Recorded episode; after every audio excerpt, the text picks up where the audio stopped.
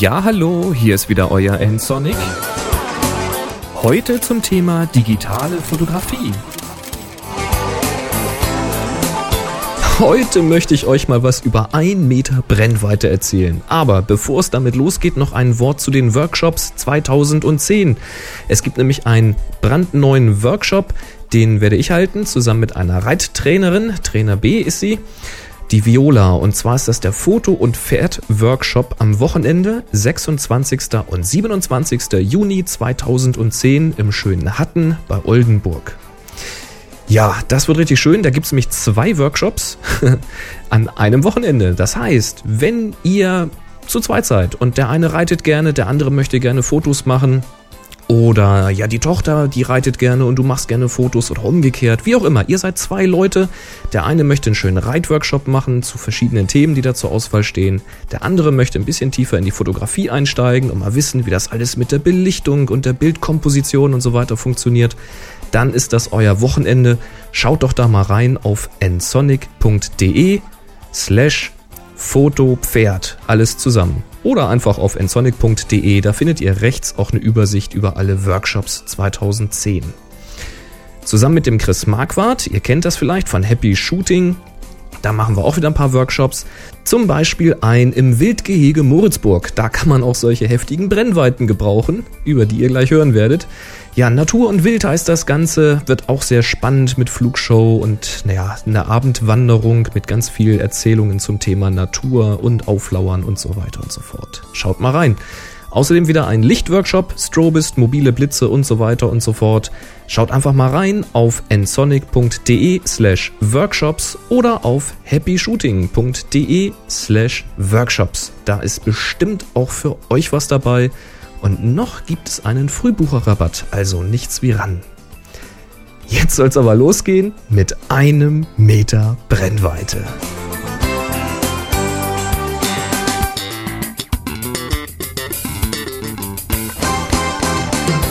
Kennt ihr dieses Leuchten? Dieses Leuchten in Kinderaugen zu Weihnachten oder an Geburtstagen, wenn die Kleinen ihr neuestes Spielzeug auspacken? Könnt ihr euch noch daran erinnern, als ihr so klein wart? Und welch glückliches Kribbeln im Bauch diese Geschenke alle verursachten? Dieses Grinsen über beide Ohren und die feuchten Augen und, und das, genau das, das ist mir heute passiert. ja, ich fotografiere ja sehr gerne und dabei spiele ich auch gerne mit neuem Zubehör und mit neuen Objektiven.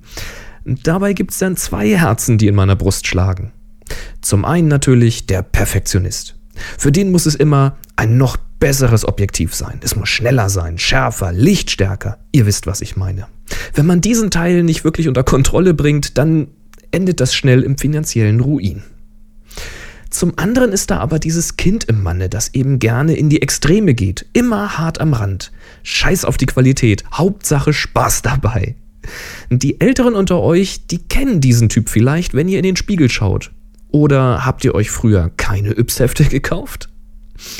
Na jedenfalls wurde dieses Kind in mir heute mit einem neuen Spielzeug versorgt. Mit einem neuen Objektiv nämlich. Nachdem ich mir vor ein paar Jahren so ein russisches Fischauge gekauft hatte, ein Peleng mit 8 mm Brennweite, da musste es diesmal ans andere Extrem gehen. Was sind schon 400 mm? Dann doch lieber so eine Russentonne. Die gibt es mit 300, 500 und mit satten 1000 mm Brennweite. Hm. Die 300, die knacke ich ja schon mit meinem Canon-Zoom und 500 mm, die machen den Kohl dann wohl auch nicht mehr so wirklich fett. Also wurden es die 1000 mm. Ein ganzer Meter Brennweite. Nur für mich. Und das für unter 160 Euro. Ja, wie geht denn das? Aber vorweg mal, was genau ist denn so eine Russentonne eigentlich? Im Grunde sind das Spiegelteleskope. Nun, bei normalen Objektiven, da fällt das Licht ja vorne in die Objektivöffnung und sucht sich dann seinen Weg durch diverse Linsengruppen, bis es gebündelt am hinteren Ende wieder rauskommt, um ein Abbild der Wirklichkeit auf dem Sensor zu hinterlassen. Ha. Starke Teleobjektive sind im Grunde genommen auch nur Linsenfernrohre und diesen Typ nennt man dann auch Refraktor. Da das Licht in einer Richtung durch das Objektiv läuft, führt das eben zu ziemlich langen Konstruktionen, je länger eben die Brennweite wird. Bei Spiegelteleskopen, da wird die Baulänge dann gleich mehrfach genutzt. Das Licht, das kommt wie gehabt vorne in das Objektiv hinein und wird von einer einfachen Linse ein klein bisschen korrigiert. Danach läuft das Licht jedenfalls völlig ungestört und ganz gerade bis zum hinteren Ende des Gehäuses, wo es dann auf einen gewölbten Spiegel trifft. Und dieser Spiegel, der wirft das Licht wieder zurück nach vorne, wobei es dieses in einem kleinen Teil der Gehäusemitte bündelt. Und dieses kleine Lichtbündel, das trifft jetzt vorne am Objektiv erneut auf einen Spiegel, der das Licht jetzt wieder zurück durch ein Loch im Spiegel am hinteren Ende des Gehäuses schickt. Also vorne rein, wieder zurück nach vorne und dann wieder zurück nach hinten. Zickzack. Ja, hinten durch das Loch durch muss es eben nur noch ein oder mehrere kleinere Korrekturlinsen passieren und schon entsteht auf dem Sensor das Bild. Nach diesem Prinzip arbeiten sehr viele Teleskope auch in den Sternwarten. Ihr habt vielleicht schon mal von verschiedenen Dokumentationen etwas von enorm großen Spiegeldurchmessern gehört. So die größten Teleskope, die haben Spiegel mit mehreren Metern Durchmesser. Und ja, auch diese Russentonnen werden halt ganz gerne für ja, astronomische Beobachtungen und Fotografien benutzt. Linsen- und Spiegelobjektive, die unterscheiden sich also in der Art und Weise, wie das Licht eingefangen und gebündelt wird. Es gibt aber noch einen Unterschied. Bei den Linsenobjektiven gibt es nämlich eine variable Blende. Je kleiner man diese Blende macht, desto höher wird die Schärfentiefe im Bild. Man kann damit also kreativ spielen und man kann sehr große Blenden benutzen, um auch bei wenig Licht zu fotografieren. Bei Spiegelobjektiven, da gibt es keine variable Blende. Das wäre wohl nur sehr aufwendig zu konstruieren, sowas, deswegen lässt man es gleich ganz weg. Die Blende ist damit fix und die ergibt sich aus Brennweite und Öffnung. Meine Russentonne hat 1000 mm Brennweite und einen inneren Durchmesser von etwa 10 cm. Damit hat dieses Geschoss eine feste Blende von F10. Stimmt aber auch nicht ganz, denn ein Teil des Lichts wird ja draußen gehalten, weil am vorderen Ende, also bei der vorderen Öffnung, dieser kleine Innenspiegel den Weg vom Licht blockiert und außerdem schlucken die Spiegel selbst auch nochmal etwas Licht. So bei der Reflexion geht durchaus Licht verloren. Die Russentonne ist also für diese gigantische Brennweite relativ kurz gebaut. Die ist gerade mal 22 cm lang. Aber sie ist nicht unbedingt ein Wunder an Lichtstärke. Man braucht also viel Licht oder sehr hohe ISO-Werte oder beides. Und diese Objektive, die sind auch rein manuell zu verwenden. Einen Autofokusmotor, den gibt es nicht und die Fokussensoren in der Kamera, die melden auch kein erfolgreiches Scharfstellen. Diese russischen Tonnen sind also vom Prinzip her sehr simpel gebaut, nicht besonders lichtstark und haben keinerlei Elektronik im Inneren. Und das ist der Grund, warum man diese Objektive schon für ca. 300 Euro oder weniger neu bekommen kann. Gebraucht kann man bei eBay oft ein Schnäppchen machen. Ich habe meines zum Beispiel für unter 160 Euro inklusive Anschluss für das Canon EF-Bajonett bekommen. Das ist nämlich auch noch wichtig. Normalerweise haben diese Russentonnen nämlich so einen M42-Anschluss für den gibt es dann Adapter auf den gängigen T2-Anschluss und von T2 wiederum gibt es Adapter auf alle möglichen Kameramodelle, also auch auf das EF-Bajonett. Man braucht also zwei Adapter. Das sind alles rein mechanische Konverter, also da wird nur der Anschluss irgendwo umgesetzt, so von Gewinde auf Bajonett und welches. Da ist keine Elektronik drin, aber trotzdem muss man für die Adapter schon mal so um die 30 Euro extra einkalkulieren. War also ein echtes Schnäppchen.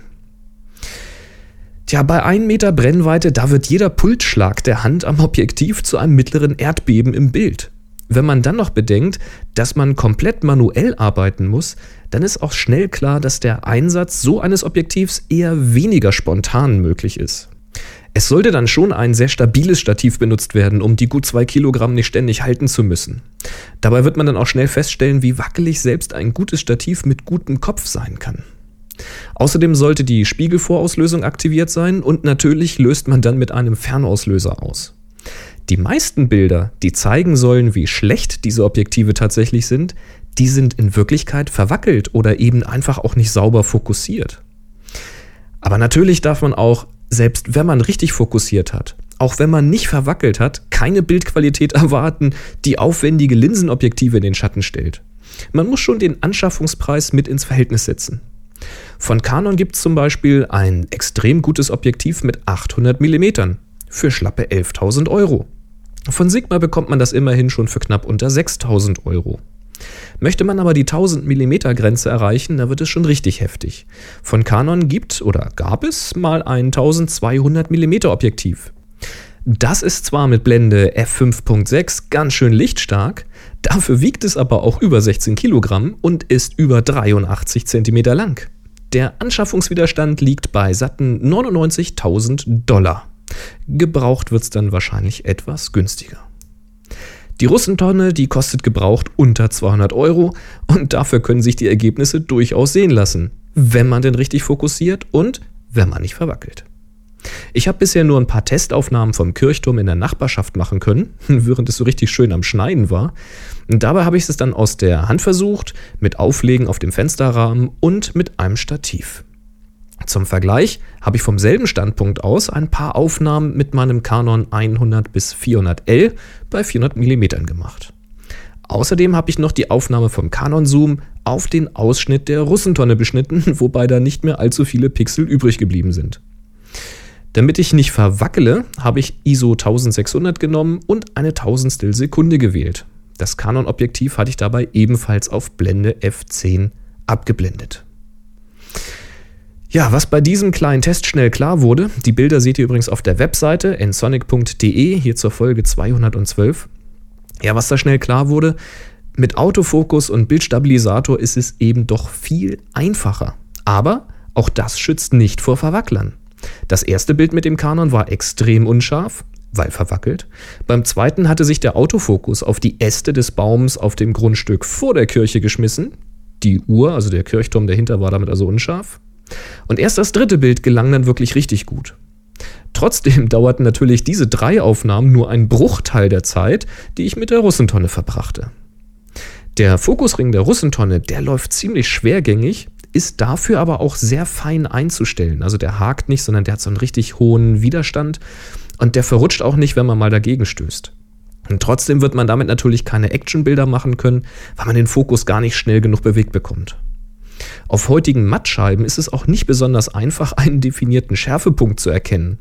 Man erkennt sehr wohl, wenn man über diesen Punkt hinaus ist, also irgendwo zwischen Front- und Backfokus, da ist es im Sucher schon schön scharf. Aber dieser Bereich ist ja durchaus etwas größer. Hier würde jetzt vielleicht ein Schnittbildsucher helfen, wobei ich nicht genau weiß, ob der mit so einem Objektiv überhaupt noch genug Licht bekäme. Keine Ahnung, vielleicht weiß das jemand von euch. Hilfreich stelle ich mir allerdings diesen diesen Live-View-Modus mit zugeschalteter Vergrößerung an diesen neuen Kameras vor. Mal gucken. Außerdem ist ein Verwackeln wirklich ja eher normal. Dagegen hilft dann wirklich nur ein verdammt stabiles Stativ mit richtig gutem Kopf und ja, oder sowas wie ein Beanbag, damit man die Kamera absolut stabil auf einen Tisch oder auf die Fensterbank oder sogar auf den Boden ablegen kann. Mein Stativkopf und vor allen Dingen auch diese Mini-Connect-Vorrichtung, die sind jedenfalls doch leicht überfordert mit dem guten Stück hier. Was man bei den Bildern auch gut sehen kann, ist das doch sehr unruhige Bokeh, was von diesen Spiegelobjektiven kommt. Das Objektiv ist vorne ja nicht komplett geöffnet, wegen dieses kleinen Spiegels in der Mitte. Und deswegen haben auch alle Unschärfekreise dieses Loch in der Mitte, sind also dann doch eher unschärfe Donuts. Das wirkt sich natürlich auch auf die Äste im Unschärfebereich aus, die vor der Kirche sind, die dann zu unruhigen und unscharfen Doppelästen mutieren. Da wird dann erst der echte Einsatz zeigen müssen, wie sehr das wirklich stört und ja, ob man das mit der Nachbearbeitung nicht doch noch ein bisschen in den Griff bekommen kann. Was soll ich noch sagen? Klar, man kann auch einen Zweifachkonverter hinter seine Objektive schnallen und würde für einen ähnlichen Preis jetzt bei mir hier auf 800 mm kommen, die auch lichtschwach und manuell zu fokussieren sind. Wie die Bildqualität im Vergleich aussehen würde, weiß ich nicht, vermutlich würde es sich aber nicht viel nehmen. Vielleicht hole ich mir mal so einen Konverter, der wäre ja auch viel praktischer beim Transport. Aber dieses Kribbeln im Bauch, dieses Funkeln, dieses Strahlen in den leuchtenden Augen, dieser Spieltrieb, das alles löst nur so ein russisches Ofenrohr mit Spiegel aus. Sagt, was ihr wollt, mir ist es das wirklich wert.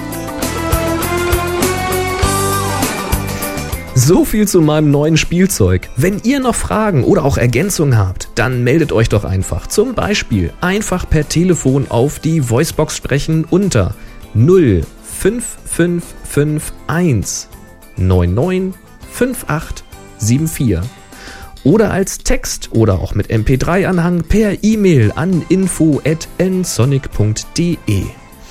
Unter nsonic.de könnt ihr auch direkt zu dieser Folge 212 einen Kommentar schreiben. Und nsonic, ihr wisst es schon, schreibt sich N-S-O-N-I-C.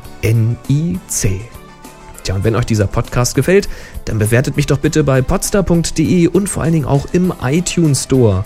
Und empfehlt mich doch bitte weiter. Vielleicht sehen wir uns ja auf einem der Workshops 2010. Ich freue mich jedenfalls auf euch. Und jetzt kommt erstmal gut ins neue Jahr. Dann hören wir uns ganz bestimmt wieder. Bis dahin. Tschüss.